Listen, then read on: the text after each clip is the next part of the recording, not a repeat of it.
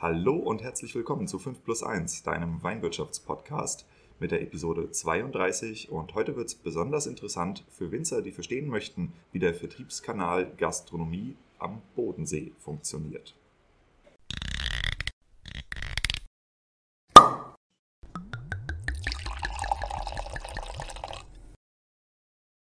Übrigens, bei 5 plus 1 dreht sich alles um die Frage, was macht eine Weinmarke erfolgreich?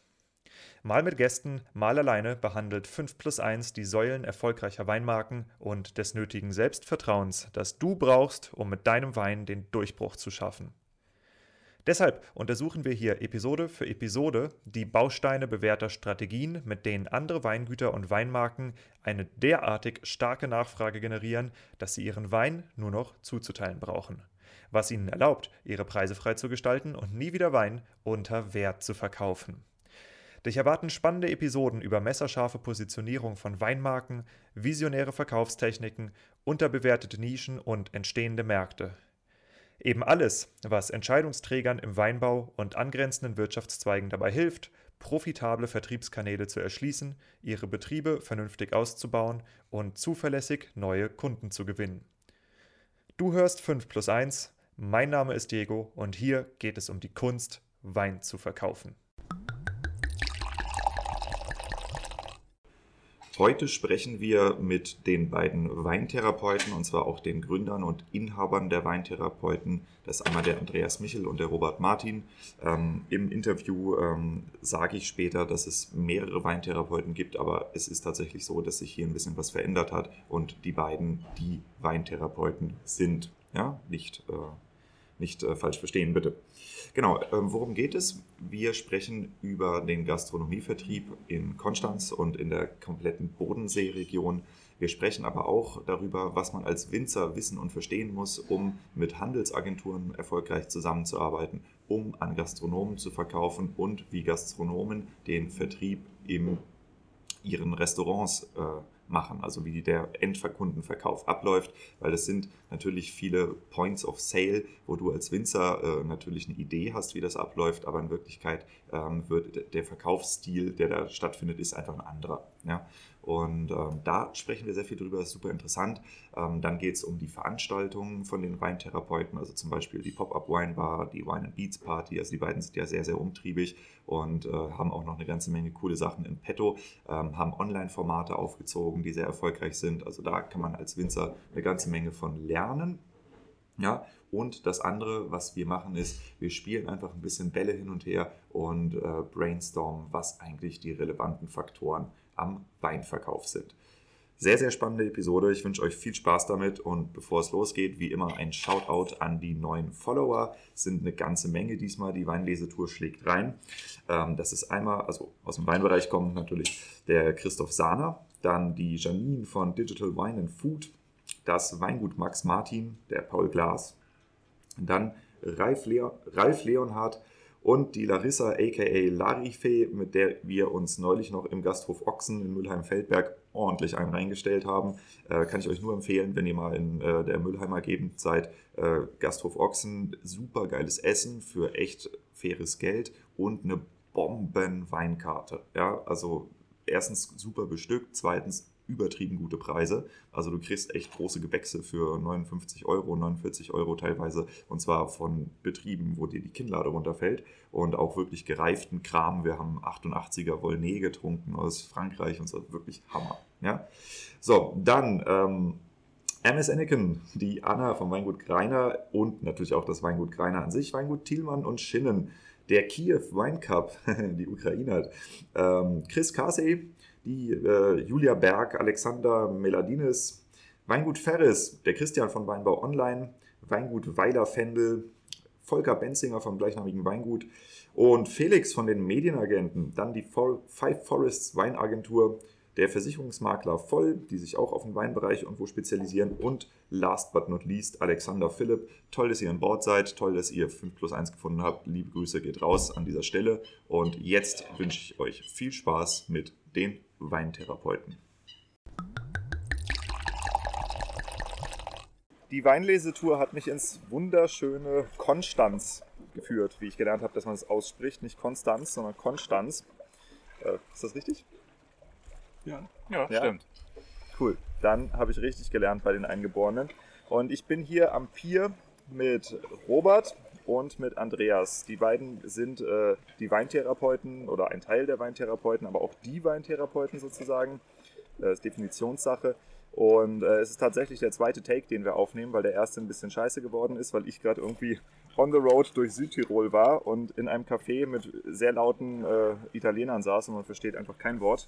Deshalb hat mich das Schicksal nach Konstanz geführt, was übertrieben geil ist, muss ich sagen. Also mir gefällt es richtig gut.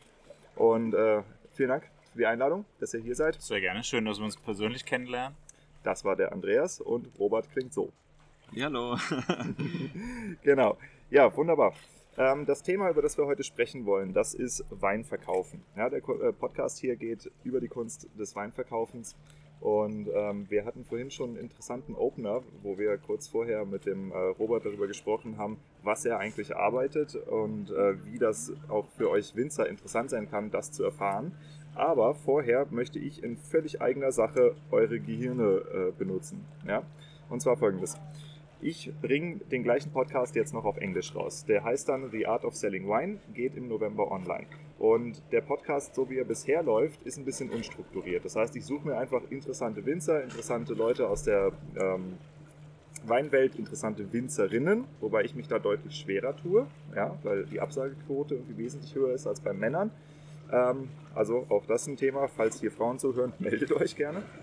Ähm, und dieser englische Podcast, der soll strukturierter sein. Das bedeutet, dass ich die verschiedenen Aspekte des Weinverkaufens beleuchte. Was sind für euch die Elemente, die zum Weinverkaufen dazugehören? Wie kann man das kategorisieren? Ich finde, Weinverkauf, also so mache ich es, funktioniert über Emotionen. Und wir erzählen einfach immer Geschichten zu also den die Weinen. Geschichte. Okay, das ist eine Sache. Mhm. Und das funktioniert ähm, sehr gut. Ähm, das funktioniert eigentlich am besten, finde ich. Natürlich auch das Know-how zu dem Wein, wie Wein bereitet wird. Wenn man wirklich Weinkenner da hat, Weinfreaks, die dann wissen wollen, wie das alles hergestellt wird, dann muss man halt äh, ja, aufzeigen, wie der Wein hergestellt wird. Aber wie findest du es? Das sind so meine Hauptpunkte. Die Frage ist, an wen verkaufst du den Wein? Ja. Ähm, und äh, welche, Also Verständnis für den Kunden. welche Hintergrundinformationen muss der Kunde wissen ja? oder bekommen? Ähm, gehst du an den Endverbraucher oder gehst du an äh, den Gastronomen oder sogar an den Händler? Ja? Mhm. Weil ein Händler, der ähm, kennt sich meiner Meinung nach äh, mit Wein aus. Ja, der Weinhändler, der Gastronom hat, oder manche Gastronomen haben auch schon ein bisschen Hintergrundwissen. Ja. Ähm, da sprichst du ganz anders wie mit dem Endverbraucher. Ja. Und äh, da ist auch die Frage, wie weit ist der Endverbraucher? Hat er auch schon mal so ein bisschen ähm, an Wein geschnuppert? Kennt er sich ein bisschen mit Wein aus oder ist es eine komplette Lai? Eine komplette Lai Ja, ja klar, wann machst du einen Overkill? Absolut. Ja, ja. Ähm, das ist äh, eine berechtigte Frage, aber äh, die ist auch. Äh, Das ist ja im Grunde der, das vorbereitende Element ne, des. Weinverkaufs, dass du dir darüber klar wirst, mit wem du überhaupt kommunizierst. absolut, absolut. Und dann musst du es auch wieder aufdröseln. Also ein, Endverbraucher ähm, möchte ich ähm, so einfach wie möglich Wein erklären. Ja? Weil ähm, Einfach. bringt ja jetzt irgendwie nichts, äh, dem irgendwelche mit, mit irgendwelchen Vokabeln um sich zu schmeißen, die er überhaupt nicht versteht. Ja? Ja, das ist das, was ich gemeint habe mit Geschichten, weil das ist das, was den, den, den Endverbraucher, ich habe ja meistens mit Endverbrauchern zu tun, was den Endverbraucher am meisten interessiert. Wenn man da Geschichten über den Weinberg oder über den Winzer erzählt, dann kriegen die eher ein Gefühl dafür, was das ist. Und ich glaube, dann wird es spannend. Und wenn der Wein dann noch schmeckt, dann ist natürlich. Also dem ist jetzt, dem Endverbraucher ist jetzt, glaube ich, äh, in erster Linie egal, was da jetzt tatsächlich im Keller passiert, welche Schönungsmittel oder sonst was. Äh, ähm, Ja, außer mit- es ist militanter Veganer zum Beispiel. Ja, dann Aber- vielleicht schon, ja. Ja, genau, dann solche- dann vielleicht muss man schon, aber wissen, dann ja. gehen wir schon wieder in eine, Hm. in eine Nische. weitere Kategorie und Nische. Ja. Also wie gesagt, das Thema ist ziemlich komplex und wir haben nur eine Stunde Zeit, oder? Wir haben nur eine Stunde Zeit. Ja, ja. Aber ich glaube, ich glaub, die Kernaussage, die ist ganz gut von dir, Robert, weil du gesagt hast, wen habe ich denn vor mir? Ich glaube, das muss man sich bewusst werden. Ist es der Endverbraucher, der Händler oder ist es der Restaurant? Glaube, das ist wirklich ein guter Ansatz. Ja. Also bei mir ist ja so, ähm, ich, ich, ähm, ich bin Weinhändler oder ich äh, habe eine Weinagentur und verkaufe äh, Weine hier am Bodensee.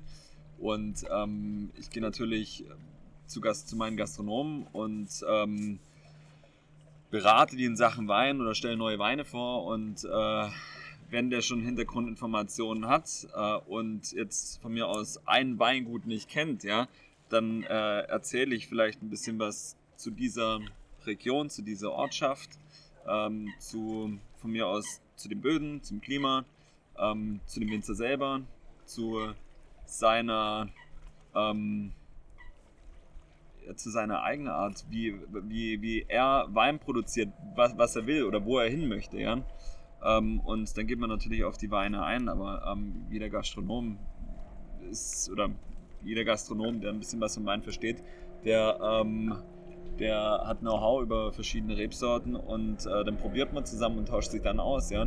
Ähm, das werden wir vielleicht nachher noch äh, besprechen. Wir, Anni und ich äh, haben eine Pop-Up-Weinbar in Konstanz und äh, da gehe ich beispielsweise zum Endverbraucher und der Endverbraucher, der kriegt von mir aus dann ähm, andere Informationen, wie du vorher gesagt hast, Andi. Ähm, verschiedene Emotionen werden dann geschnürt, äh, Geschichten, so einfach wie möglich.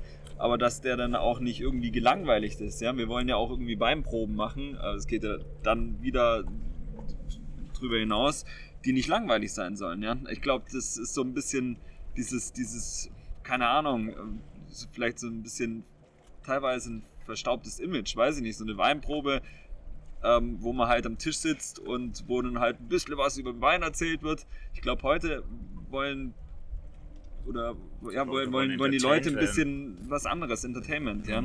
Ja, das, das Aufregende im Wein und ich glaube, was auch ein ganz wesentlicher Faktor ist, also gerade wenn man halt so ein bisschen äh, fancy unterwegs ist, wie ihr das im Moment aufzieht, das sind die Unternehmergeschichten dahinter.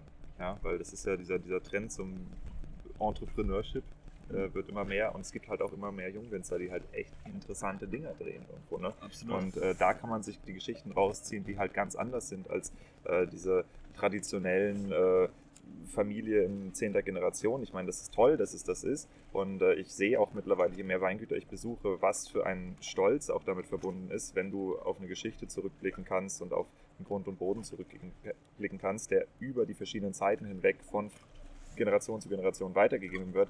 Aber in, auf der anderen Seite hat auch jeder von uns, der hier steht, eine exakt genauso lange Familiengeschichte. Das ist jetzt nicht exklusiv auf einem Weingut, aber die Unternehmergeschichten, die einzelnen Geschichten, in welcher Zeit der eine hatte Internet, der andere hatte noch kein Internet. Was musst du machen, um erfolgreich zu sein? Ja. Das sind interessante Fragen. Ja. Gerade für junge Männer in erster Linie, die das auch selber gerade hochziehen. Es sind ja oft dann Männer, ähm, auch im Weinbau für Frauen ist es definitiv auch interessant, aber äh, das sind exakt die Sachen, mit denen du dich verbinden kannst. Ne? Über das Getränk auch noch. Definitiv, ja. Was betreibst du denn für eine Bar, Andreas? Erzähl mal, was du machst. Also die Weinbar ist äh, im Prinzip daraus geschuldet, dass, dass Robert und ich einfach die Weintherapeuten gegründet, gegründet haben und ich Betriebsleiter bin in einem ähm, Tagescafé in Konstanz haben gesagt, lass uns doch da freitagsabends einfach ähm, noch was ankurbeln, weil es ist immer abends geschlossen gewesen, 20 Uhr und freitagsabends ist ja eigentlich so die Ausgehzeit. Und dann haben wir gesagt, du, lass da was reinbasteln. Und dann haben wir gesagt, dass der Laden heißt Heinrich. Aus dem Heinrich wird freitagsabends das Weinrich und Motto ist betreutes Trinken mit den Weintherapeuten und haben da eine kleine feine Weinkarte, inzwischen auch 50 bis 60 Positionen. Eine lebende Weinkarte, ähm, das sind immer Weine, die wir von verschiedenen Winzern da haben, kleine Boutique-Weingüter. Und wenn die aus sind, dann sind die aus. Und dann nimmt man was Neues mit rein. Also das ist halt wirklich spannend, weil immer wieder was Neues da ist. Es wird nicht langweilig. Und so machen wir es jetzt schon seit, ja, ein, seit eineinhalb Jahren, glaube ich. Seit eineinhalb Jahren. Ne? Es kommt recht gut an. Ähm, es kommt eigentlich recht unterschiedliches Publikum. Es kommen äh, recht junge, also Konstanz ist eine Studentenstadt, es kommen recht viele Studenten. Man weiß ja selber, als Student hat man jetzt unbedingt äh, wirklich den dicken Geldbeutel. Ähm, aber es kommen teilweise wirklich Studenten her und äh, die geben ein bisschen was für eine Weinflasche aus. Die wollen, äh, die wollen Entertainments, die mögen es vielleicht, keine Ahnung, wie wir. Ein bisschen auch experimentell, wenn wir gemerkt haben. Also das ist nicht nur so, okay, jetzt trinken wir den Müller-Thurgau vom Bodensee, sondern was gibt es denn für verschiedene Müller-Thurgaus? Wir haben auch relativ viel Riesling drauf, weil wir beide gerne Riesling mögen und wie man weiß, Riesling hat ja riesen Facetten, die du ausbauen kannst. Und da lassen die sich aber auch drauf ein. Und dann ist auch mal der eine oder andere, der sagt, nee, schmeckt mir nicht. Ähm, aber ähm, die Erfahrungen, die sie dadurch gesammelt haben, finden sie halt cool. Und das finde ich eine richtige Herangehensweise. Es muss einem nicht jeden Wein schmecken. Man kann ihn einfach mal handwerklich interessant Genau, einfach ja. mal erleben. Und das ist was, was so spannend ist an der Weinbar. Ja, das ist ja, das ist ja nicht nur das Einzige, dass wir da irgendwie ein paar Positionen äh, auf, der, auf der Karte stehen haben. Wir haben immer mal wieder einen Gastwinzer da. Genau. Und ähm, der ähm, performt dann auf der Straße. Ja? Das heißt, ähm, Heinrichs ist äh, an der Fußgängerzone angrenzend. Und ähm, der eine oder andere Winzer steht dann eben da und äh, zieht eben auch Publikum von der Straße quasi ins Weinrechts rein oder unterhaltet eben das Publikum im, im, im Weinrechts. Ja. Das heißt, ähm, Leute können aufstehen zu seinem, äh, zu seinem Stand hin und so ein paar Probestücke ergattern und er erzählt dann was. Und wenn er gerade keine Zeit haben, dann kommen Andreas und ich und erzählen was. Ja. Also das heißt, ähm, die, die Leute sind irgendwie immer entertain, äh, entertained und ähm, ich glaube, das Wichtige ist halt auch völlig einfach. Also ja. ist nicht, wir stehen ja nicht im Anzug, sondern wir stehen halt auch im, Basecop oder im Hoodie und, und, so wie wir halt sind. Und sagen, ja, ähm, erzählen was dazu. Ich meine, Know-how braucht man nicht hinter dem Anzug verstecken. Mhm. Das kann man ganz normal. Also eine Weinbar für Typen, die sich selber cool finden. Ja, kann man schon so sagen. kann, man, kann, man, kann man schon so sagen. okay, alles klar. Ähm, wer trifft bei euch die Einkaufsentscheidung? Mmh, recht unterschiedlich, recht unterschiedlich. Beide eigentlich. Ja. Also okay, dann fangen wir bei dir an, Andreas. Wie verkaufe ich dir Wein? Wein muss mich touchen. Also das hat gar nichts mehr mit dem Wein, mit dem zu tun, wie du verkaufst. Wein muss mir schmecken. Also das Produkt muss einfach passen. Mir ist völlig egal, wie das Etikett aussieht. Da war ich früher irgendwie so gepolt, dass ich immer Weine ausgesucht habe, die, wo, die, wo ich die Etiketten ansprechend fand. Heute ist mir das Humpe. Ähm, das Produkt muss geil sein. Und vielleicht ist da noch eine geile Story dabei, ähm, wie der Wein hergestellt wurde. Ähm, dann, dann passt es. Ähm, wie zum Beispiel Bekannte von uns, die haben den Wein in Baden angebaut, haben den nach Franken transportiert und da ausgebaut und haben dann einfach, weil sie ein Paar gesagt, okay, das ist unser Wein. Und ähm, das Produkt ist aber halt auch noch gut. Also das ist die Grundvoraussetzung. Also Scheißwein verkaufen wir nicht. Das definitiv nicht. Und wie gehe ich auf dich zu als Winzer? Ruf mich an. Ja, oder, oder, oder kommen in der Weinbar vorbei. Genau, also es gibt ja heutzutage alles Mögliche. Wir haben ja, wir haben ja Facebook, wir haben Instagram, wir haben E-Mail, wir haben Telefon. Ähm, einfach anschreiben. Viele wirklich machen es über Instagram, die uns anschreiben und sagen, hey, wollt ihr mal unseren Wein probieren? Wir sagen immer, ja klar, gerne, schickt uns ein Paket, äh, wir probieren es. Ähm, wenn wir Zeit haben, dann kommen wir da auch hin. Ähm, also wir probieren wirklich alles und wir nehmen es auch wirklich ernst. Also das ist nicht, dass wir die Sachen einfach nur nehmen und zum Saufen, sondern Zahlst wir probieren du für Verkostungsflaschen?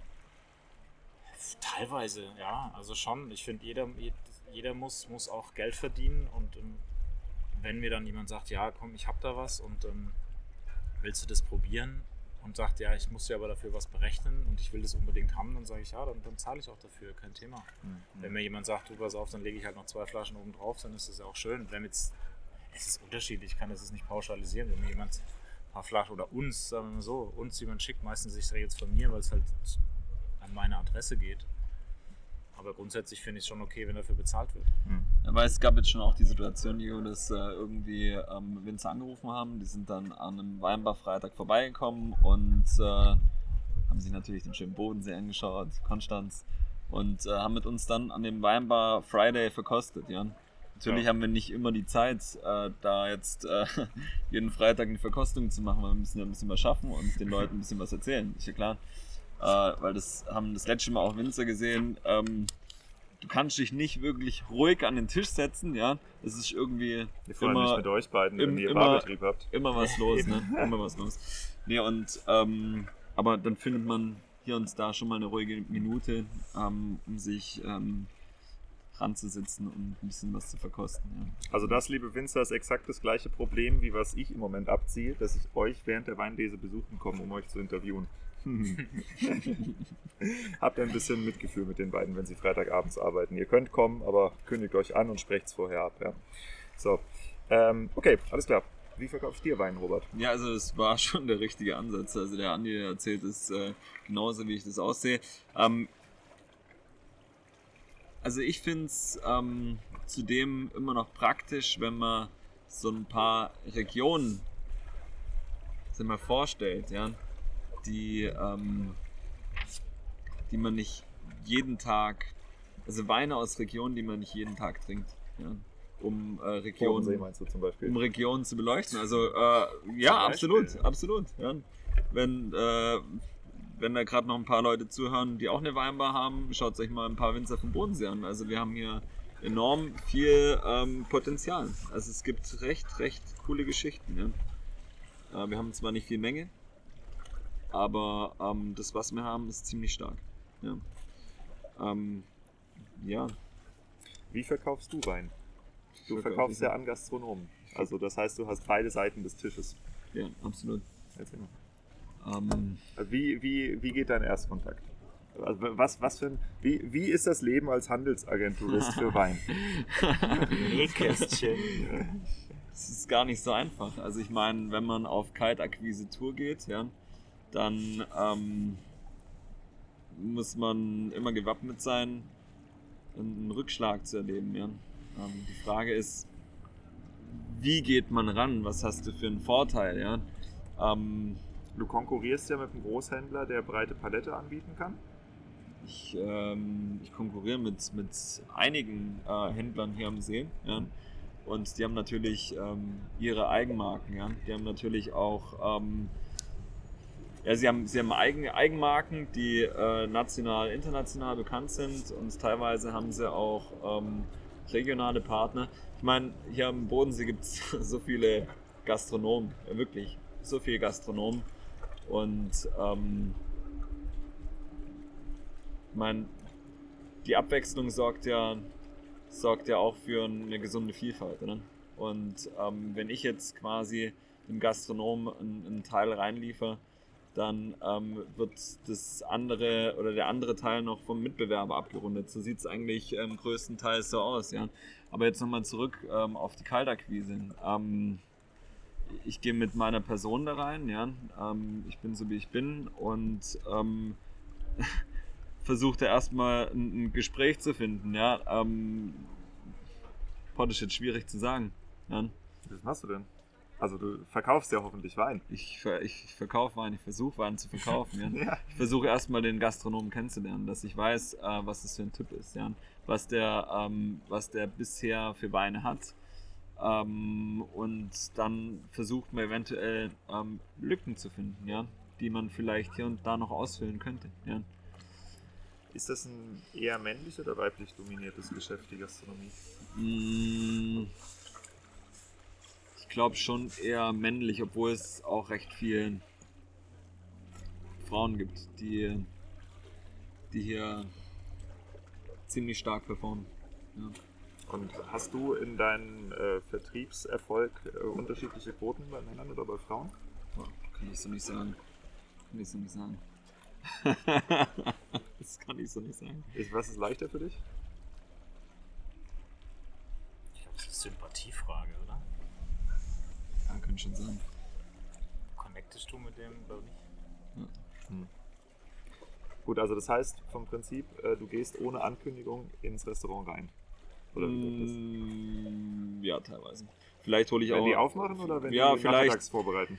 Ja, vielleicht hole ich auch Inter Hintergrundinformationen erstmal aus dem Internet und ähm, dann gehe ich quasi an Gastronomen und ich meine, man hat ja immer nur gewisse Zeiten, wo du die besuchen kannst. Ja?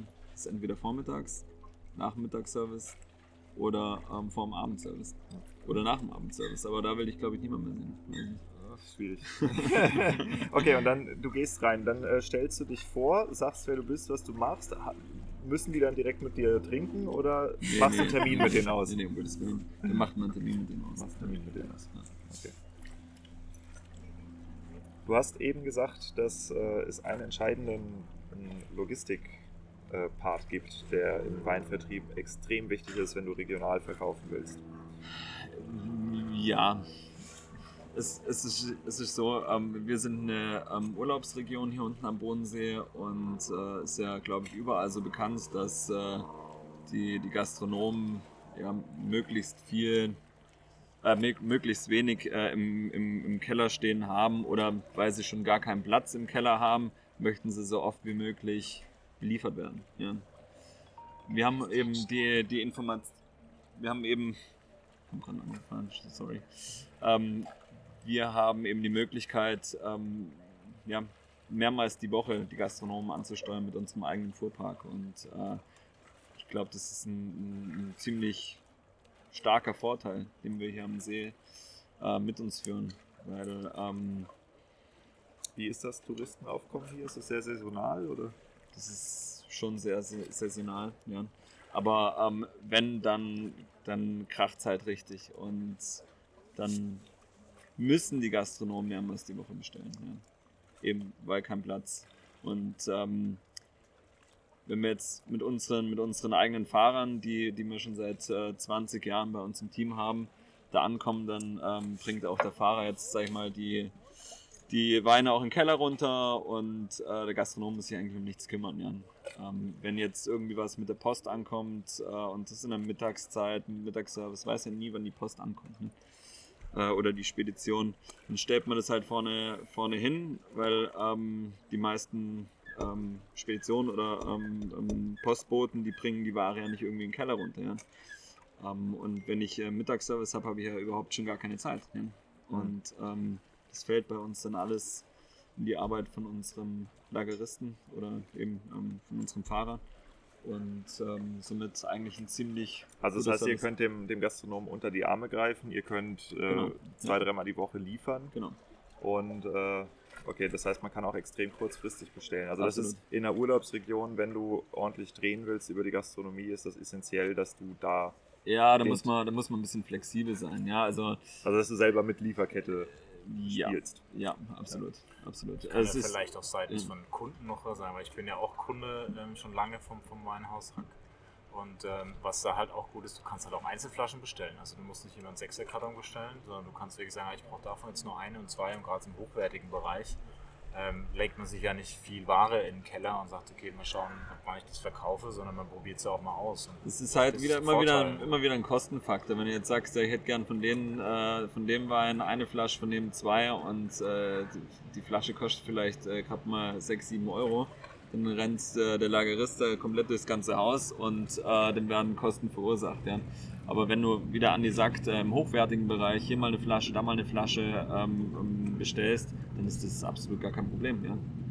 Und äh, so bist du irgendwie nicht gezwungen, dir einen riesigen Stock äh, aufzubauen. Das haben wir jetzt über Corona gemerkt. Ja? Äh, wer sich da einen riesigen Stock aufgebaut hat, ähm, der bleibt oder der, ja, der ist dann halt mal sitzen geblieben auf, auf diesen Weinen und da hat sich eben nichts gedreht und äh, hat vielleicht äh, eine Menge ähm, ausgegeben. Wir versuchen ja, halt gut, auch aus schon. Winzer Sicht ist für den Winzer fast besser, wenn er Gastronom drauf sitzen bleibt als der Winzer, oder? Das ist schon richtig, das ist schon richtig. Ähm, gut, der Winzer, der hat es dann ähm, uns erstmal verkauft, also bleibt es bei uns liegen. Also, ähm, ja. Ähm, ja. Okay, gut. Ihr betreibt ja nicht nur ähm, eure Pop-Up-Bar, sondern ihr macht auch äh, eine ziemlich bekannte Party hier im Umkreis. Wine and Beats. Wine and Beats. Genau. Wie ist es zu Wine and Beats gekommen? Ein äh, illustrer Abend mit diversen Flaschen Wein. so fing es eigentlich an. Und da haben wir gesagt, wir kennen so viele Winzer, wir probieren selber gerne Wein, wir kennen viele Leute, die Wein gerne probieren. Und äh, so war es, dass wir gesagt haben, lasst doch unsere Kontakte nehmen da was auf die Beine stellen, dass andere Leute auch von dem profitieren, was wir tun, was so unser Alltag ist, auf Weinproben rum, rumhängen und ähm, das aber kombiniert mit einer Party danach, weil Weinproben, klassische Weinproben sind immer langweilig. Und danach einfach, ähm, wie der Name schon sagt, Beats, die Party danach. Und da haben wir einfach mal angefangen.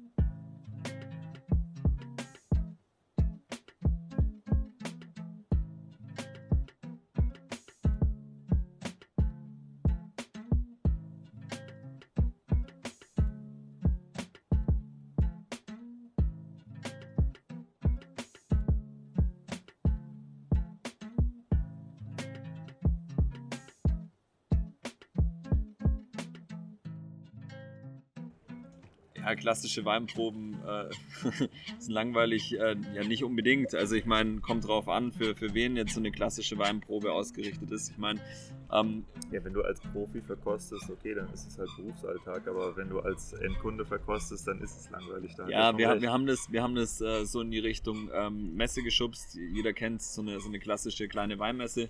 Da geht man um die Tische, probiert ein bisschen was aus, kriegt Hintergrundinformationen vom Winzer ähm, und äh, das ein bisschen lockerer, ja, ähm, mit äh, einer Party danach. Also so haben wir das un ungefähr geschnürt, ja. Und ähm, das kommt äh, recht gut an. Also ich meine locker in, in, dem Sinne, dass wir, ähm, dass wir das so einfach wie möglich ähm, dem Endverbraucher oder dem Partygast äh, ähm, rüberbringen. Jetzt gibt es vielleicht einige, die denken, ah, okay, jetzt äh, gibt es da schon wieder irgendwie so ein paar Leute, die versuchen da äh, Wein auf unkompliziert zu machen. Ja, das Ding ist halt, ähm, wir machen die Partyreihe jetzt schon, äh, wir, wir, hatten jetzt schon, das war die sechste, die letzte, ne? Ja. Wir, wir, fangen jetzt die siebte an. Es kommt recht gut an allgemein. Das war damals äh, vor, vor, vor Corona, hatten wir Partys mit 200, 300 äh, Personen. Jetzt über Corona ähm, haben wir es ein bisschen kleiner gestaltet mit 80 ähm, Private Selection. Ähm, und das, das, das, das, Ding ist, das Ding ist, wir, wir, wir, haben, wir, haben, wir haben das Rad nicht, äh, nicht neu erfunden. Ähm, ich finde, es sollte mehrere Botschafter geben in Deutschland äh, für Wein, ja. Und ähm, da sollte man ähm, Leute an die Hand nehmen, ja. Und denen vielleicht Wein erklären, wenn sie eben Bock haben, ja. Und ich finde äh, es überaus berechtigt, dass es in verschiedenen Regionen Botschafter gibt, ja. Also ihr betrachtet euch als Weinbotschafter. Ja. Kann man so sagen. Im Prinzip das ist eine Aufklärung, was wir betreiben. Weil wo hast du als Endkunde die Möglichkeit, wie bei der letzten Party Bodensee Boys, wo wir nur Bodenseewinzer da haben, vier Bodenseewinzer ähm, gleichzeitig da zu haben, wo jeder, glaube ich, sechs Weine dabei hatte. Also es sind 24 Weine, die du probieren kannst, auf engstem Raum. Ähm, machst du normal nicht als Endverbraucher. Dann hast du mal eine Flasche hier, eine Flasche da. Hm. Dann trinkst du mal drei Wochen später wieder eine, dann mal zwei Monate später. Und du hast überhaupt ja, da bist du schon bei Endverbrauchern, die viel Geld für Wein ausgeben. Ja, und dann, aber du hast ja auch nicht den Überblick. Als Endverbraucher sagst du, oh, der Wein ist lecker. So, wenn du dir aber nebeneinander stellst, dann werden dir einfach erstmal die Unterschiede bewusst. Hm. Ähm, für uns Wein-Nerds, sage ich jetzt mal, ist es gang und gäbe, ja, sowas zu machen. Aber für den Endverbraucher ist es neu. Hm. Und ja. Wo kommt denn dein Interesse für Wein her? Erstmal bin ich Pelzer vom Geburt an mit Riesling aufgewachsen. Also da ging, mit Scholle. mit Scholle. Da ging kein Weg dran vorbei. Nee, tatsächlich ist es, ich komme aus der Sternegastronomie und irgendwie hat mich das mal gehuckt, weil ich, ich, ähm, ich, ich fand es immer geil, Essen äh, mit, mit Wein zu kombinieren. Und da war halt so wie bei Ratatouille so diese berühmte Szene, wo der den Käse und die Traube im Mund gesteckt bekommt und plötzlich Explosion im Großhirn. So war es bei mir bei ähm, Gänseleber und Süßwein. Das war so das erste Mal, wo es bei mir gefunkt hat. Und da habe ich gesagt, Alter, wie geil ist das denn? Und so fing das an. Und dann, dann, bin ich da immer rein, immer weiter reingerutscht. Wir hatten Sommeliers in den Restaurants, die mir immer wieder was erklärt haben. Köche, die immer wieder was dabei hatten, immer wieder Weine getrunken. Ja, und irgendwann habe ich gesagt, okay, jetzt muss ich da ein bisschen tiefer gehen. Ja, und dann fing es so an. Und bei dir? Hm, ich habe eine Ausbildung als großen Außenhandelskaufmann äh, in der Weinhandlung gemacht. Ja. Und äh, dann bin ich ins Ausland gegangen, Australien, hm. dort auf Weingütern gearbeitet. Warte, warte, warte, einen Schritt ja. zurück. Warum bist okay. du in die, in die, Weinhandlung gegangen? Weil die Angebote hatten, die Ausbildung zu machen? Also war, war der Wein eher Zufall? Das, das ja, der Wein war tatsächlich am Anfang eher Zufall. Ja. Also es ging eigentlich eher um eine kaufmännische Ausbildung. Ja. Und ähm, dann habe ich in den drei Jahren habe ich gesehen, dass Wein ein recht interessantes Thema ist. Mhm. Und habe mich da weiter reingefuchst. Ja. Dann war ich im Ausland, ähm, habe in Australien auch dann auf äh, Weingütern gearbeitet und äh, war dann noch äh, in Bangkok, habe da für einen Weindistributor gearbeitet und hatte dann das erste Mal Kontakt mit der Hotellerie und den Restaurants als ja, würde man sagen, als, als Berater und äh, wurde da so ein bisschen ins kalte Wasser geschubst. Ne? Und äh, das hat mir recht gut gefallen. Und ähm, ich habe dann doch gesehen, dass mir hierzu noch viel zu viele äh, Informationen äh, ähm, fehlen ja, über, über Wein an sich. Und dann bin ich äh, nach Geisenheim gegangen und habe Weinwirtschaft studiert. Ja. Wo wir uns das erste Mal über den Weg gelaufen sind. Genau. Ja. Ja, nee, cool. Also dann, das hilft ja auch schon mal, das Ganze einzuschätzen. Ähm, wie steht ihr denn hm, zu der Sicht, dass Leute, die professionell über Wein reden, auch mal eine Weinrebe geschnitten haben sollten? Habt ihr schon mal eine Weinrebe geschnitten? Ja. Im Garten? Nee, ich war letztes Jahr in, äh, im ersten Lockdown war ich im Staatsweingut Meersburg und äh, war zwei Wochen in Reben unterwegs. Genau, gegenüber was wir hier gerade sehen. Seht es leider nicht. Ja, ihr seht es nicht. Wir sitzen auf dem Pier, wie gesagt, und gucken voll auf Meersburg drauf. Genau, und den Reben, die wir da drüben sehen. Die, Ah, da, cool. da stand ich äh, zwei Wochen drin und Das Praktikum gemacht. Nee, das war, die hatten ja damals kamen ja die ganzen Helfer nicht rüber, da war ja Pandemie, Lockdown, alles und die haben unbedingt Leute gebraucht und dann haben wir aus der Gastronomie haben wir Aber die war auch zu, ne? Ja, klar. Wir waren komplett dicht äh, und, und also die Läden. und ähm, dann äh, sind wir darüber und haben gesagt, komm, dann helfen wir. Und das war, äh, war cool. Also wir sind dann wirklich mit vier Mann darüber, ähm, also eine Clique von uns und haben da ein paar nette Leute kennengelernt und haben dann da Frosttriebe geschnitten und äh, ja, sauber gemacht in den Reben. Das war echt mal interessant. Ich war noch nie so kaputt am Abend. Also muss ich echt sagen, Respekt vor den Winzern, was die für ein Fitnessprogramm da abliefern. Vor allem, das ist eine Steillage hier. Ja.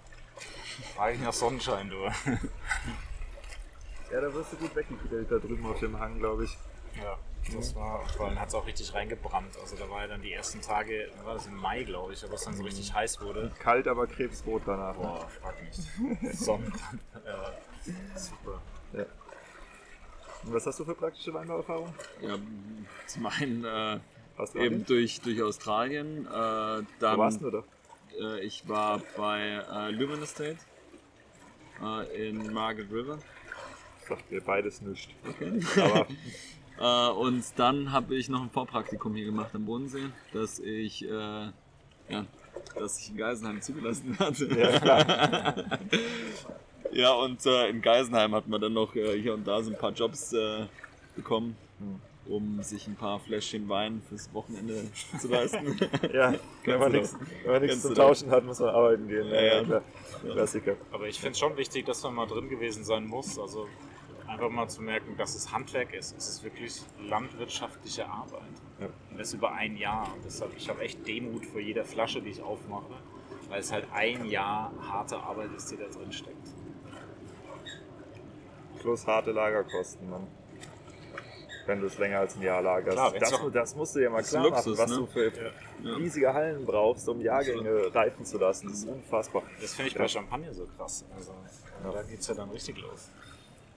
Wine and Beats. Ihr seid nicht die Einzigen, die sowas machen. Ähm, ein anderer Winzer, den ich äh, interviewt habe, der Nikolaus Weber vom Margaretenhof in Eil an der Saar, der macht die Wine and Bites. Ja. Ja. Und äh, ich musste ein bisschen schmunzeln, als ich das gesehen habe. Und ich habe den Nikolaus auch schon einmal im Interview gehabt. Ich werde auch jetzt wieder hinfahren und äh, so rund um den Monatswechsel werde ich äh, bei ihm auf dem Hof sein und ihn dann auch nochmal über das Thema ähm, Weingutspartys äh, befragen. Aber ich habe auch vor, das bei euch zu machen. Was ist das Schwierige, wenn man eine Party veranstalten will in der Größe? Was muss man dafür können, Wissen haben? Ich glaube, was mir zugute kommt, dass ich aus der Hotellerie komme und aus, aus dem Veranstaltungswesen oder Veranstaltungswesen lange gemacht habe. Also die, das, die Logistik, die dahinter steckt, einfach zu wissen, ähm, man muss halt alles dahin karren, von jedem Kabelbinder bis zum Kuli, bis zum Jeton. Wirklich, dass man alles dabei hat, dass man nichts vergisst, weil sonst fährt man tausendmal hin und her. Und jetzt inzwischen ist es Routine. Also Also ist Routine geworden. Also wir, ähm, wir optimieren Arbeitsabläufe, ähm, brauchen dann auch gar nicht mehr so lange wie am Anfang, kann mich noch dran erinnern. die erste. Da waren wir, Morgens da waren wir morgen, also meine Güte, ich glaube, ich habe ich hab kaum geschlafen. Wir waren nur am Rumkarren und es ist natürlich, ist natürlich wichtig, dass du, ähm, dass du eine, eine Location hast, dass die äh, Location dann auch ähm, am nächsten Tag oder dass, dass du halt am nächsten Tag vielleicht noch abbauen kannst, wenn du es über die Nacht nicht mehr schaffst. Ne? Mhm. Ähm, Ja, ich meine, im Idealfall hast du es in deinem eigenen Weingut. Wenn das nicht geht, dann hast du eine Freifläche in den Weinbergen oder so, die du nutzen kannst. Oder halt was, wo du einmieten kannst. Ne? Das ist, natürlich, das ist natürlich das Beste. Bisher haben wir es eigentlich immer so gehabt, dass wir freitags aufgebaut haben am Nachmittag, weil die Weine müssen ja kalt sein. Beim ersten Mal haben wir es völlig unterschätzt, da waren die Weine nicht ganz kühl, äh, was natürlich echt saublöd war. Ähm, und jetzt machen wir so, dass wir freitags im Prinzip die Kühlschränke hinfahren, alles beladen, kühl stellen über Nacht und dann am nächsten Tag wirklich nur noch aufstellen. Und im besten Fall haben wir einen Caterer, der sich ums Essen kümmert. Ähm, DJ, mit dem haben wir auch immer den gleichen, der auch schon weiß, wie, wie die Abläufe sind. Und dann, wenn die Party durchgeführt wird, klar, inzwischen am Anfang haben wir auch noch vieles selber gemacht, mit, mit Freunden, die geholfen haben. Inzwischen haben wir da wirklich auch ähm, Aushilfen, die dabei sind und helfen, weil wir gesagt haben, wir sind äh, nicht die, die ausschenken, sondern wir sind ja Gastgeber. Wir sollen ja bei den Gästen sein und denen einfach auch diese Vibes, die wir für diese Party haben und auch wollen, dass wir das denen weitergeben und das funktioniert inzwischen super. Und dann halt sonntags der Abbau, also nach der Veranstaltung, weil meistens war es jetzt so um drei, sind wir zu Hause gewesen, weil die Veranstaltung ging ja schon um 16 Uhr los. Also wer es um, bis um drei noch nicht gepackt hat, ähm, Also meinst morgens. ja, ja, klar, der ähm, hat irgendwas falsch gemacht, aber meist war die Tanzfläche auch bis um eins noch gefüllt. Ne? Also es ist immer wieder spannend, weil es werden hier und da immer wieder Steine in den Weg geschmissen. Ja. Ähm, bei einer Party stand das Ordnungsamt 10 Uhr da, ähm, weil anscheinend war das ein Mischgewerbe. Ja. Ein Mischgewerbe ist ab 10 Uhr Schicht im Schacht. Ja. Das heißt, äh, du darfst auf du darfst draußen keine Musik mehr laufen lassen. Ja. Ja, warte, sind, seid einfach ihr das, die da ein bisschen planlos rangehen oder ist es eine Neidthematik? Nee, in dem Fall wussten wir es tatsächlich nicht. Also wir haben keine Anweisung von der Location bekommen. Das war im Nachhinein auch wirklich ein Thema bei, bei der Nachbesprechung, wo wir gesagt haben, Leute, ihr, könnt, ihr, müsst uns das, äh, ihr müsst uns das sagen. Sonst hätten wir das ja ganz anders geplant. Es war ja so eine Drin-Draußen-Veranstaltung, wir konnten ja dann um 10 Uhr rein, haben dann alles Aber umgebaut. ihr hattet nicht die Genehmigung praktisch und Ne, es war einfach klar, um 10 Uhr ist halt Ruhe. Also das ist, ähm, um 10 Uhr muss halt, muss halt die Musik runtergedreht werden. Wenn wir das im Vorfeld gewusst hätten, hätten wir dann die, dieses DJ schon drin aufgebaut, das DJ-Pult, und wären halt dann um 10 Uhr reingegangen. Und so stand halt das Ordnungsamt da. Die waren cool, die Jungs. Also das war alles in Ordnung. Wir haben ja dann sofort die Mucke ausgemacht, haben reingebaut, und, aber es war halt eine halbe Stunde Unterbrechung, wo halt keine Musik war. Also erstmal war die Party am oder, Ende. da läuft die Bar, oder? Hm? Da läuft dann die Bar. Ja, nee, weil die Leute sind ja am Tanzen, am Trinken, also das läuft dann nebenher. Das war so die Stimmung, es war so ein Knick drin. Und da habe ich echt gedacht, scheiße, jetzt ist rum.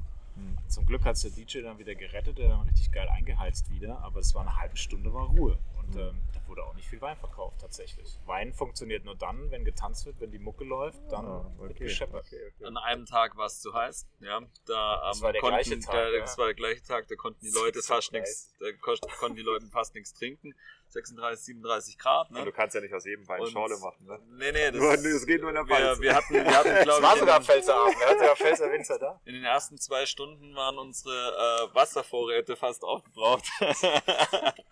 naja, ich habe dann noch äh, kurzerhand äh, Ventilatoren und äh, eine Klimaanlage organisiert. Und äh, also ist alles möglich. Man muss dann halt irgendwie flexibel sein, rumtelefonieren ähm, und ja, das funktioniert dann irgendwie. Also man, man ist dann später recht gut aufgestellt, weil man äh, hier und da Ich schon, glaub, man- schon, man viel, schon, schon, schon viel weiter ja. vorher plant. Ja. Früher sind wir da durchgedreht, heute sagst du, ach, easy. Was sind Thema. denn die Sachen, die ihr ähm, gerne abgebt an Dienstleister und was wollt ihr selber in der Hand behalten? Essen. Ja. Essen weg. Weil das ist immer ein Act, da musst du dich drum kümmern. Wenn du da einen Dienstleister hast, äh, dann ist es angenehm, weil da weißt du genau, sprichst du mit denen ab, wann du was haben willst. Dann wird es erledigt. Die Bar. Ja.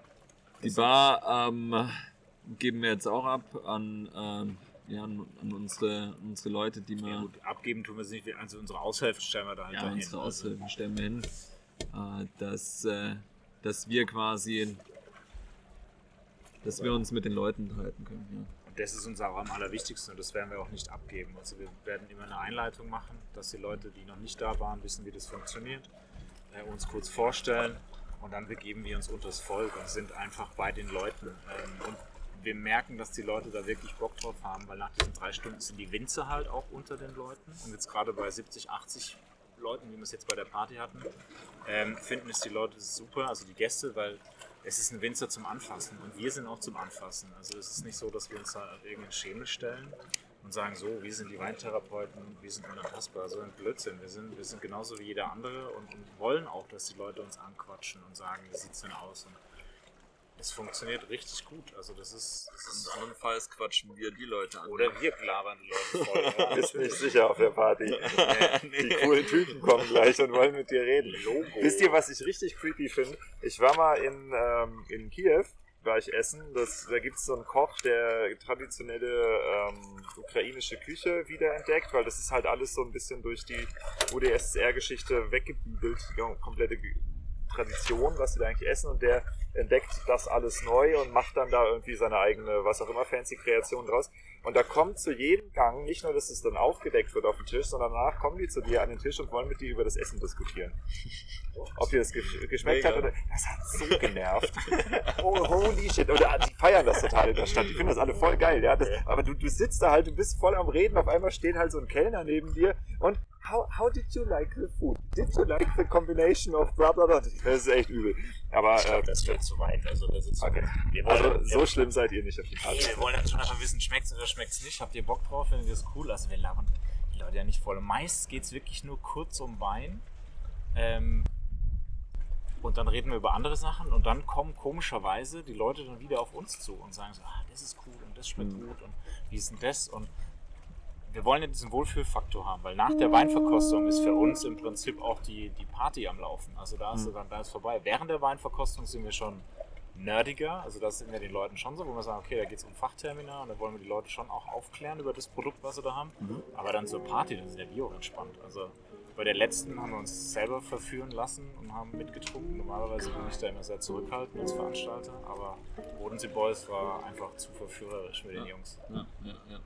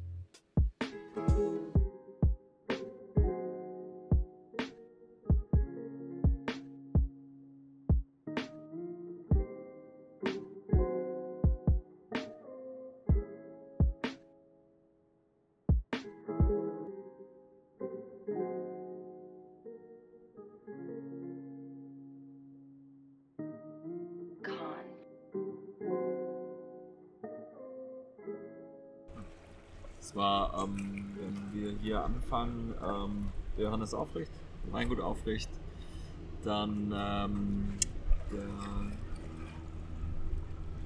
Benny Lanz Weingut Lanz, der Simon Hornstein vom Hornstein am See und der Max Schmidt vom Weingut ähm, ja, Schmidt, Schmidt, Schmidt ja. der hat seinen Bruder vertreten, Ja. Sebastian. Ich weiß Und- noch, das ist das Weingut Schmidt. Ich habe da, ich war ja eine Zeit lang bei Winzer in der Akquise. Ja. Hab wahrscheinlich jeden zweiten meiner Zuhörer angerufen. Das, kommt- ich höre das jetzt die ganze Zeit. Ach du, ich kenne deine Stimme doch so. Das ist so geil. Und äh, Schmidt am Bodensee, ich weiß nicht, wie viele Anrufbeantworterstunden die von mir haben. Nicht erreichbar gewesen für mich. Tja, jetzt bin ich nicht mehr bei Winzer. Jetzt könnt ihr zuhören. Ja, ich tue euch nichts mehr. So. Hä? Ja. Ja, deshalb, das war eine Das war sehr, illustre Party. Da saßen wir wirklich zu, zu dritt noch an der Bar und haben einfach nochmal gequatscht. Und dann, wann hast du auch mal alle drei Winzer zusammen? Oder vier? Nee, der Max ist dann gegangen, aber wann hast du mal alle zusammen, wo du dann mal sagen kannst, ey, ganz entspannt, du kannst eine Flasche trinken. Ja? Äh, sonst bist du auch bei jedem auf dem Weingut und trinkst mit denen, aber dass alle mal zusammen an einem Stand sind und alle sind ausgelassen, alle können es mal sich gut gehen lassen, das kannst du an der Hand abzählen.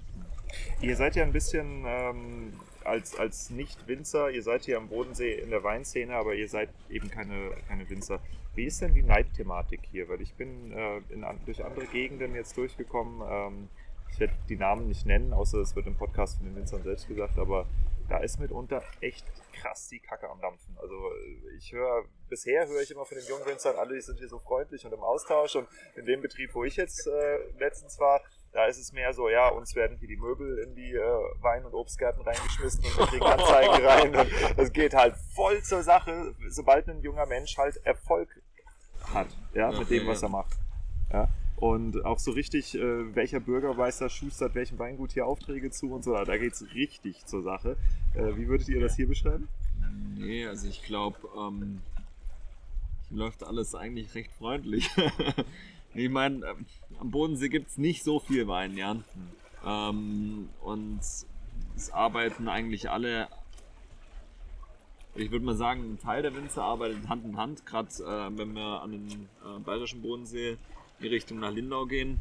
Ähm, da tauschen die sich auch äh, miteinander aus, treffen sich abends und äh, helfen sich gegenseitig, auch im Weinberg. Ja, wenn der eine mal irgendwie Probleme hat, dann, ähm, weil er kein Personal hat, dann ähm, ruft er kurz seinen Kollegen an, von nebenan, vom Weingut nebenan oder vom Weingut über die Straße und äh, fragt ihn, äh, ob ähm, jemand ihm aushelfen könnte. Ja? Also ich glaube, da ist nicht so ein großer Neidfaktor da. Ja? Ja gut, ihr seid halt auch eine echt krasse Touristikregion. Also ich nehme an, dass hier genug Markt für alle da ist, dass jeder Absolut. leben kann. Ne? Der Wein wird auch hier getrunken. Also das ist wirklich, ich meine, deshalb findest du Bodenseeweine ja auch kaum auf irgendwelchen Karten, weil es halt hier gesoffen wird. Also es ist halt, es ist halt weg. Ja, ist einfach so. Und die Weingüter, mit denen wir zusammenarbeiten, haben jetzt eh nicht so die Riesenmenge. Ähm, Von daher ist es Und eher unterscheiden sich auch ähm, von, von ihrer Art, Stilistik. alle vier. Ja, die Ja. sind alle anders. Wie viele Winzer hat der Bodensee? Ja, Vor allem, du hast ja österreichische Seite, du hast Schweizer Seite. Boah, keine Ahnung. kann ich dir jetzt so nicht sagen. Ich weiß es auch nicht. Also, okay. Das wäre doch mal eine schöne Aufgabe, wenn es jemand rausfindet, gerne Info. Einfach Bescheid sagen. Dann poste ich es auf meinem Blog. Okay, cool. Nee, das war interessant. Was kann man denn in Zukunft von den Weintherapeuten noch erwarten und was genau sind eigentlich Weintherapeuten? Also ihr seid ein loser Interessensverbund oder ein enger Interessensverbund von Unternehmern oder wie auch immer. Ist es ein Unternehmernetzwerk? Wie genau würdet ihr euch selber Das beschreiben? sind Freundin. Das sind Freunde, ja. Gegründet, also die Weintherapeuten an sich, die Firma, das sind Robert und ich. Ja. Und dann haben wir einfach befreundete ähm, Weinliebhaber dabei, die uns damit unterstützen. Und was ist der Unternehmenszweck?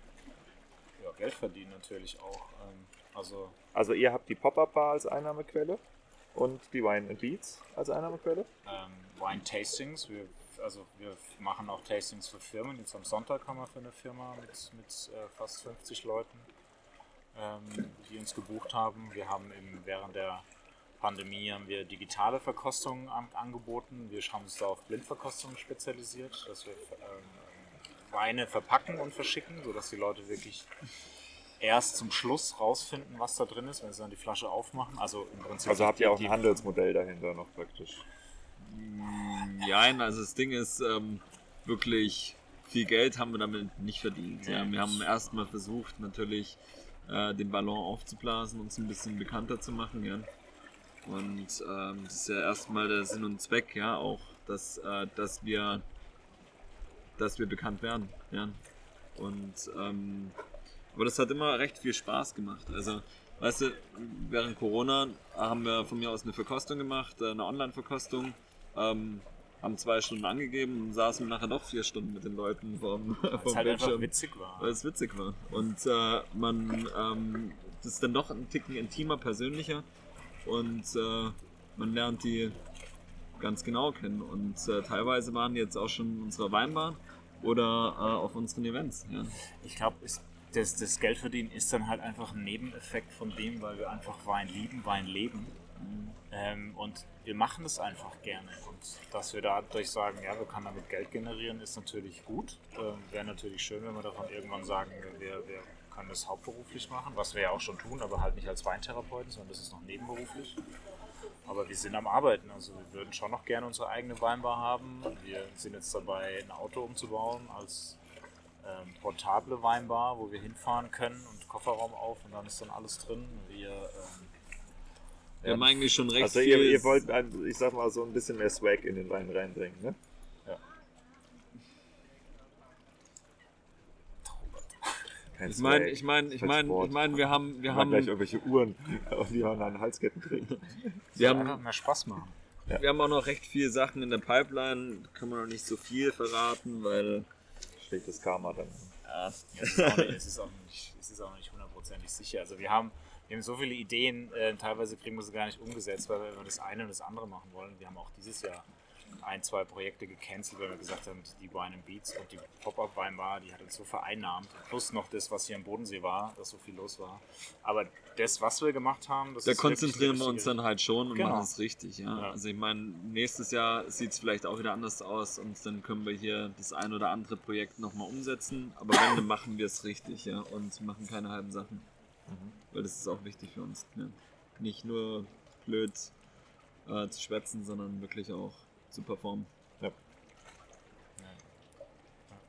Das Ihr habt ja den Lockdown aus verschiedenen Perspektiven miterlebt. Ja, also einmal mit einer geschlossenen Bar, die dich dann dazu bringt, äh, selber mal rumzuwinzern, aber auch eben äh, halt im Gastrovertrieb. Ähm, und ihr habt selber die Online-Weinproben gemacht in der Zeit. Was glaubt ihr sind die bleibenden Folgen des Lockdowns für die Weinbranche? Was baut sich um? Oder was hat sich umgebaut? Online-Wine-Tastings wird es mit Sicherheit wiedergeben, weil das ist echt so unkompliziert. Du kriegst die Weinflaschen heimgeliefert und du musst nicht irgendwo hinfahren, sondern du hast das Zeug daheim und wir haben in Kannst Libanon dich halt besser wegballern, sozusagen. ja. auch, kann es keiner mehr fahren. Also was wirklich so, super interessant war, war, wir haben bei ähm, eine Libanon-Weinprobe mitgemacht. Das war super interessant. Ähm, da waren auch wirklich sehr hochkarätige ähm, Teilnehmer dabei. Also wirklich, das war wirklich Fachgeplänkel. Also da ging es wirklich ums Eingemachte. Ähm, und halt diese Firmengeschichte. Also wir haben wirklich auch Buchungen von Firmen gehabt mit 40 Leuten. Die saßen in der Schweiz in verschiedenen Orten und wir hier und konnten mit denen ähm, ein cooles Weintasting machen. Und die hatten Spaß dabei. Und das war trotz der Distanz baust du da eine Nähe auf. Das hatte ich so nicht erwartet. Und ich glaube, dass das bleiben wird. Also an dieser Stelle muss ich auch nochmal einhaken, für die, die meinen Podcast noch nicht so lange hören. Es gibt eine Episode, die heißt, wie du den Nischenmarkt der B2B-Weinverkostung eroberst. Das ist ungefähr das Lukrativste, was du machen kannst als Weingut. Hört euch die mal an. ja. Und was sagst du, Robert? Also wir haben beispielsweise gesehen, die Leute, die wollen raus. Ja. Das heißt, äh, wir haben, wir hatten eine Truppe, mit denen haben wir eine Online-Verkostung gemacht. Das war genial, das hat richtig Spaß gemacht.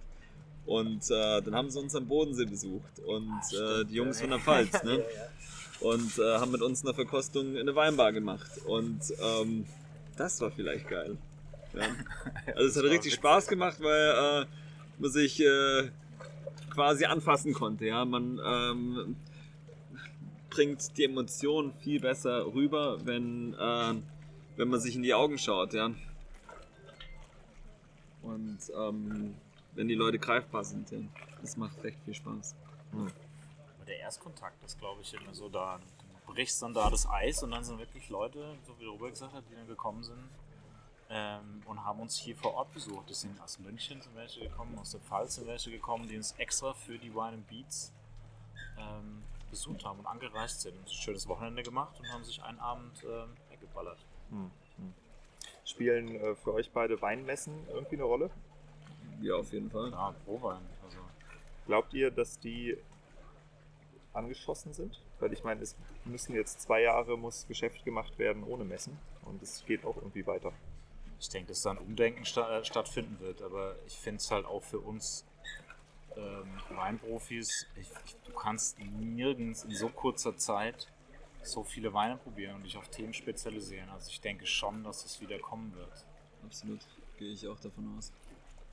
Und wir nehmen es auch immer sehr ernst. Also ich habe wirklich, wenn ich auf die Prowein gehe, immer einen Plan, wo ich hingehe. Vor allem Weingüter, die ich nicht kenne oder Länder, die ich nicht kenne. Und dann gehe ich wirklich stringent durch. Also das ist echt kein Spaß. Ich hetze da durch die Hallen durch. Ähm, bin dann froh, wenn es 16 Uhr, 17 Uhr ist, wenn man dann irgendwo am Stand steht und man trifft sich da und hat die, die Standparty. Ja, vor allem ähm, Oh. es ist, es, Feierabend in der, in der Champagner Lounge, Alter. Was da auf dem Boden rumsteht, Junge, Junge, Junge. Das, ja, äh, es, ist, es, ist viel, es ist viel kompakter. Also, ähm, das heißt, wenn du jetzt auf der Suche nach irgendwie einem neuen Rioja bist, dann äh, gehst du halt mal schnell in die Rioja-Halle, machst dir halt vor schon einen Plan und probierst mal schnell aus, ja. Ähm, aber wenn du dir jetzt gezielt irgendwo Weinflaschen herholst, ja, keine Ahnung, da, ähm, da hast du auch nicht wirklich die Hintergrundinformationen vom, vom Winzer oder ja, die du eigentlich schon brauchst. Ne? Und sonst brauchst du oder musst du gleich wieder in ein Zoom-Meeting einsteigen und kannst äh, das ist, kannst du mal nicht eben schnell machen, ja. Das ist nachher mit, äh, mit Zeit verbunden. Ne? Ja, nee, ich sehe das ganz ähnlich, ähm, wobei ich halt auch äh, andererseits tatsächlich mit vielen Winzern spreche, die auch sagen, ja, es hat auch so funktioniert und die Kosten für Stand, äh, ja, Personal, auch ich selbst, Unterkunft, ne, alles, was da halt reinläuft, das ist massiv. Und ähm, dann, das muss man erstmal reinkriegen. Ne? Und es gibt andere Vertriebswege, die ähnlich gut funktionieren, aber ich sehe die, die Vorteile, die ihr da sagt, genauso. Also ich denke auch, dass es in einer Art und Weise weitergehen wird, wobei das Preis-Leistungs-Verhältnis, glaube ich, massiv angeschossen ist von dem Ganzen. Vor allem, äh, wo du auch gemerkt hast, okay, für viele Vertriebstätigkeiten musst du eben gar nicht vor Ort sein. Also, dass die Videokonferenz so wichtig geworden ist. Ne? Also, seitens jetzt Geschäftsreisen, aber dass du halt auch wirklich einfach Deals abschließen kannst von Zoom zu Zoom. Ja? Das, äh, ich glaube, das wird eine ganze Menge revolutionieren. Wir werden es sehen, wie es sich in der Weinbranche abspielt, aber ich denke, es ist auf jeden Fall nicht verkehrt, als Winzer ein bisschen offener für das Thema äh, digitale Kommunikationswege zu sein, gerade wenn man überregional vermarktet. Gut. Wir belassen es dabei sein. Wir haben jetzt fast eine Stunde geschafft. Wo kann man euch beiden äh, digital folgen? Was sind eure Websites? Was muss man wissen? Also unsere Website wird gerade umgestellt, die ist gerade in Arbeit. Die wird jetzt in den nächsten zwei Wochen ja, finalisiert. Lass mal vier Wochen. Ich weiß, wie es immer ist. Aber weintherapeuten.de ist die Homepage. ähm, ansonsten Instagram, da sind wir sehr aktiv. Facebook gibt es auch und natürlich E-Mail. Und eure Haupterwerbsadressen, falls man Interesse hat, mit euch weinbartechnisch oder agenturtechnisch in Kontakt zu treten. Heinrich Essen und Trinken in der, in der Konstanz, im Herzen in der Nähe von Münster. Da sind wir. Da sind wir. Dann vielen Dank dafür und ihr habt jetzt jeder noch 10 Sekunden Zeit, um irgendwas Kluges zu sagen. Dürft eure Familie grüßen, ein Wort an die Winzer richten oder schweigen. Reißt eine Flasche auf. Und genießt die letzten Sonnenstunden. Was könnt ihr Winzer jetzt mitnehmen von dieser Episode? Nun, ich denke, das Wichtigste, was es zu verstehen gibt, ist ähm, die Idee des Weinbotschafters. Ähm, als Weinbotschafter sehen die Weintherapeuten sich ganz eindeutig. Also das heißt, dass sie nicht einfach nur ähm, für zwei oder drei Marken werben wollen, sondern insgesamt den, das Thema Wein äh, mehr sexy machen wollen, das Image des Weins entstauben wollen und das Image des Weins eben auch mit Partymachern, mit cooler Musik an junge Leute heranführen. Und damit kommen wir auch zum zweiten wesentlichen Punkt, den ich so als Key Takeaway aus dieser Episode definieren würde.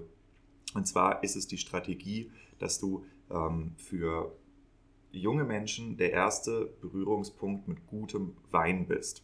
Das passiert definitiv in der Weinbar, im Weinrichs. Das habe ich jetzt auch im Nachhinein, also ich war gestern noch ein paar Bierchen trinken mit Andreas, ähm, habe ich das auch noch erfahren, wie er das genau macht. Am Wesentlichen ist es so, ähm, wenn Leute reinkommen und äh, er sagt, das sind dann manchmal so halbstarke Jugendliche oder so, die eigentlich noch gar nicht wirklich Berührungspunkte mit Wein hatten, die auch nur ein paar Biere trinken wollen, dann äh, setzt er sich mit denen hin und verpasst denen einen richtig guten Weinabend, wo er auch was über Wein erklärt und ähm, den sie geschmacklich an hochwertige Weine heranführt. So, und was hat das für einen Effekt? Der Effekt ist folgender. Wenn du ähm, der Betrieb bist, und ob das jetzt eine Gastronomie oder ein Weingut ist, wo du wo ein junger Mensch das erste Mal mit High-End-Wein in Kontakt gekommen ist, das merkt man sich. Ja, das ist dieses erste Mal. Das ist äh, genau wie du auch wahrscheinlich noch weißt, was deine erste gute Weinflasche ist, deine erste Liebe, deine erste Schule, deine erste Party, dein erstes Auto. Ja, du, das sind Sachen, das sind Erinnerungen, die nimmst du einfach mit. Und äh, von da aus ausgehend kann man, wenn man dann möchte, tiefer in die Welt des Weines eintauchen. Aber irgendwann werden die Sachen austauschbar. Ja? Also das heißt, ähm, ein Kunde, der jetzt schon äh, super weinaffin ist, dem du nichts mehr erklären musst, den du nicht mehr an die Hand nehmen musst, das ist auch gleichzeitig einer von den Kunden, der dann halt ganz oft bei ganz vielen verschiedenen Winzern kauft. Ja? Ein Kunde, der das erste Mal an Wein rangeführt wird, wenn du diese Marke bist, mit der er seinen ersten Kontakt hatte, der wird sich immer positiv an dich erinnern und der wird immer, wenn er auf Nummer sicher gehen muss, zum Beispiel wenn er für Freunde oder wenn sie, Entschuldigung, ich muss auch gendern, wenn sie für Freunde ähm, eine, eine Party ausrichtet und nichts falsch machen will, aber gute Qualität abliefern, dann wird sie oder dann wird er auf dich als Winzer, auf dich als Marke zurückgreifen, weil er da weiß, was er hat und das Ganze mit diesen interessanten Emotionen verbindet, mit der Aufregung, hey, ich entdecke hier gerade eine total neue Geschmackswelt und eine neue Weinwelt und ja, es ist mehr Geld, was ich in die Hand nehme, aber es ist auch eine andere Preis-Leistung, ja, und das verbindet er oder sie mit der ersten Marke, mit dem ersten Weingut, mit dem ersten, mit dem ersten richtigen, mit der Weinbar, wo man diesen Kontakt hergestellt hat. Und das ist ganz, ganz stark, was die beiden hier machen, dass sie dieser Point of Sale sind und dieser Erstkontaktpunkt. Aber das ist eben auch was, was du als Weingut dir überlegen kannst, wie du das herstellst und mit welcher Art von Veranstaltung du eben dafür sorgst, dass nicht nur die Bekehrten zu dir ins Weingut kommen, sondern dass die Neuen zu dir ins Weingut kommen. Ich habe auch schon ein paar Episoden in die Richtung aufgenommen, ja, also zum Beispiel äh, die Vino Elektro Partys, äh, die Weinproben auf Twitch, ja, also es gibt verschiedenste äh, Herangehensweisen, die von unterschiedlichen Winzern oder aus der Weinszene halt ähm, genutzt werden oder daherkommen, ähm, die gan alle ganz genau in diese Richtung abzielen. Manchmal bewusst, manchmal unbewusst. Aber das Wesentliche, was du dir überlegen solltest, ist, wie werde ich zum Erstberührungspunkt eines jungen Menschen, der gerade anfängt, Geld zu verdienen, der das Geld dann entsprechend auch noch locker sitzen hat. Äh, wie werde ich zu dem Erstberührungspunkt mit gutem Wein? Jawohl, das ist, was ich euch mitgeben wollte und damit kommen wir auch schon zu der Musikempfehlung des heutigen Tages. Heute will ich euch ein ganz besonderes Set vorstellen und zwar von dem Producer Acid Pauli. Acid Pauli ist ein Typ, der kommt ganz aus der Nähe von München und ähm, hat so als äh, ja, Typ, der die komischen Sounds in äh, verschiedenen Bands macht, angefangen, war immer halt so der, der derjenige mit den Synthesizern und hat irgendwann festgestellt, dass er halt auch einfach brutal guten Techno machen kann, der dann unter dem Namen Acid Pauli released wird. Das ist mittlerweile sein Hauptalter Ego und er ist nach Berlin gezogen, tourt international rum, ist einer der bekanntesten DJs Deutschlands. Ähm, nicht unbedingt außerhalb der Techno-Szene so bekannt, aber innerhalb der Techno-Szene massiv vergöttert, weil er einfach einen unvergleichlichen Musikstil hat. Und ähm, Acid Pauli, ich bin so ein großer Fan. Also mein, meine WLAN-Netzwerke heißen traditionell immer Acid Pauli.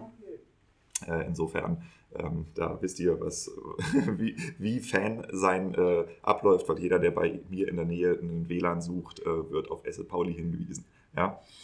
Bevor ich dir das Set nenne, noch eine kleine Bitte meinerseits. Wenn der Podcast dir gefällt, dann teile ihn doch bitte mit Freunden, ja, teile ihn mit Winzern, mit Winzerkollegen, mit Weinhändlern, mit Sommeliers, allen, die irgendwie ihr Geld mit dem Thema Wein verdienen, weil dieser Podcast ist, genau wie du, ähm, darauf angewiesen, dass er Einnahmen generiert. In meinem Fall funktioniert das über die Sponsorings von Unternehmen. Ja, das heißt, je höher meine Reichweite im Weinbereich ist, desto wahrscheinlicher ist es, dass ich auch Sponsorings finde, die es mir erlauben, diesen Podcast weiter zu betreiben. Deshalb ähm, meine Bitte an dich, unterstütz mich, indem du diesen Podcast einfach weiter empfiehlst. Ja, das ist keine große Arbeit. Du kannst jetzt einfach äh, einen Screenshot machen oder auf den Teilen-Button drücken und nur den zwei, drei Leuten, wo du denkst, hey, die haben den gleichen Geschmack, die mögen solche Podcasts, die haben Bock auf solche Themen, an die weiterleiten. Ja, nicht deinen Freundeskreis voll spammen, sondern einfach nur da, wo du denkst, hier, da für den oder die könnte das was sein. Ähm, das ist wenig Arbeit, das kostet dich kein Geld, das kostet dich fünf Sekunden und es hilft mir ungemein. Vielen Dank an dieser Stelle. Das Set findest du ähm, wie gehabt einfach in den Show Notes. Ja, kannst du runterscrollen bei der Beschreibung von Spotify oder von äh, Apple Podcast. Ähm, da findest du den Link zu den Show Notes, da findest du auch den Link zum Set. Bei Spotify kann man draufdrücken, bei Apple nicht und bei allen anderen TuneIn, Stitcher, Deezer, was auch immer du benutzt, äh, ist es unterschiedlich. Deshalb äh, guckst dir einfach an. Die Show Notes findest du auf www.5plus1.blog und da kannst du dann einfach nach den Weintherapeuten suchen, im Gäste A bis Z zum Beispiel, ähm, nach dem äh, Andreas Michel oder dem Robert Martin oder halt äh, jetzt im Moment ganz aktuell auf der Frontseite. So, das Set, um das es sich handelt, das ist vom Burning Man Festival 2015, nennt sich Mayan Warrior von Acid Pauli. Gibt es äh, als Video, gibt es als Audio, ähm, wie ihr Bock habt, euch das anzuhören. Ist ein Hammerding. Braucht ein bisschen Zeit, um wirklich gut zu werden, aber so ab Minute 15, ab Minute 20 äh, ist einfach nur noch Abfahrt und total coole Musik. Also richtig, richtig schön. Äh, so eine Mischung zwischen treibend, brutal tanzbar und echt äh, verwirrend, magisch. Ähm, kann ich nur empfehlen, ist ein tolles Set. Ja? Deshalb viel Spaß mit der Musik und bis zur nächsten Woche. Ah ja, noch ein kleiner Hinweis von mir, falls ihr euch wundert, warum ich erst jetzt wieder eine neue Episode release. Ich bin ja im Moment auf Weinlesetour und Profi wie ich bin, habe ich meine falsche externe Festplatte eingepackt. Das heißt, äh, ich kann jetzt erst die Episoden releasen, die ich gerade aufgenommen habe. Meine Backups, die ich eigentlich zwischen den released hätte, befinden sich gerade unterwegs mit dem Flixbus zu mir, weil meine Frau mich gleich besuchen kommt. Und dann gibt es auch wieder mehr Episoden. Das ist das Problem, wenn man selber ein Ein-Mann-Betrieb ist, äh, man ist Geschäftsführer und Praktikant gleichzeitig. Das heißt, ich muss mich an der Stelle über mich selbst ärgern, aber es ist auch okay. Ähm, ist jetzt einmal die Woche passiert und äh, insofern sorry, dass es keine neue Episode gab, äh, aber es liegt nicht daran, dass ich den Podcast absage, sondern es liegt einfach an persönlicher Dummheit. So, bis dann und bis zur nächsten Woche.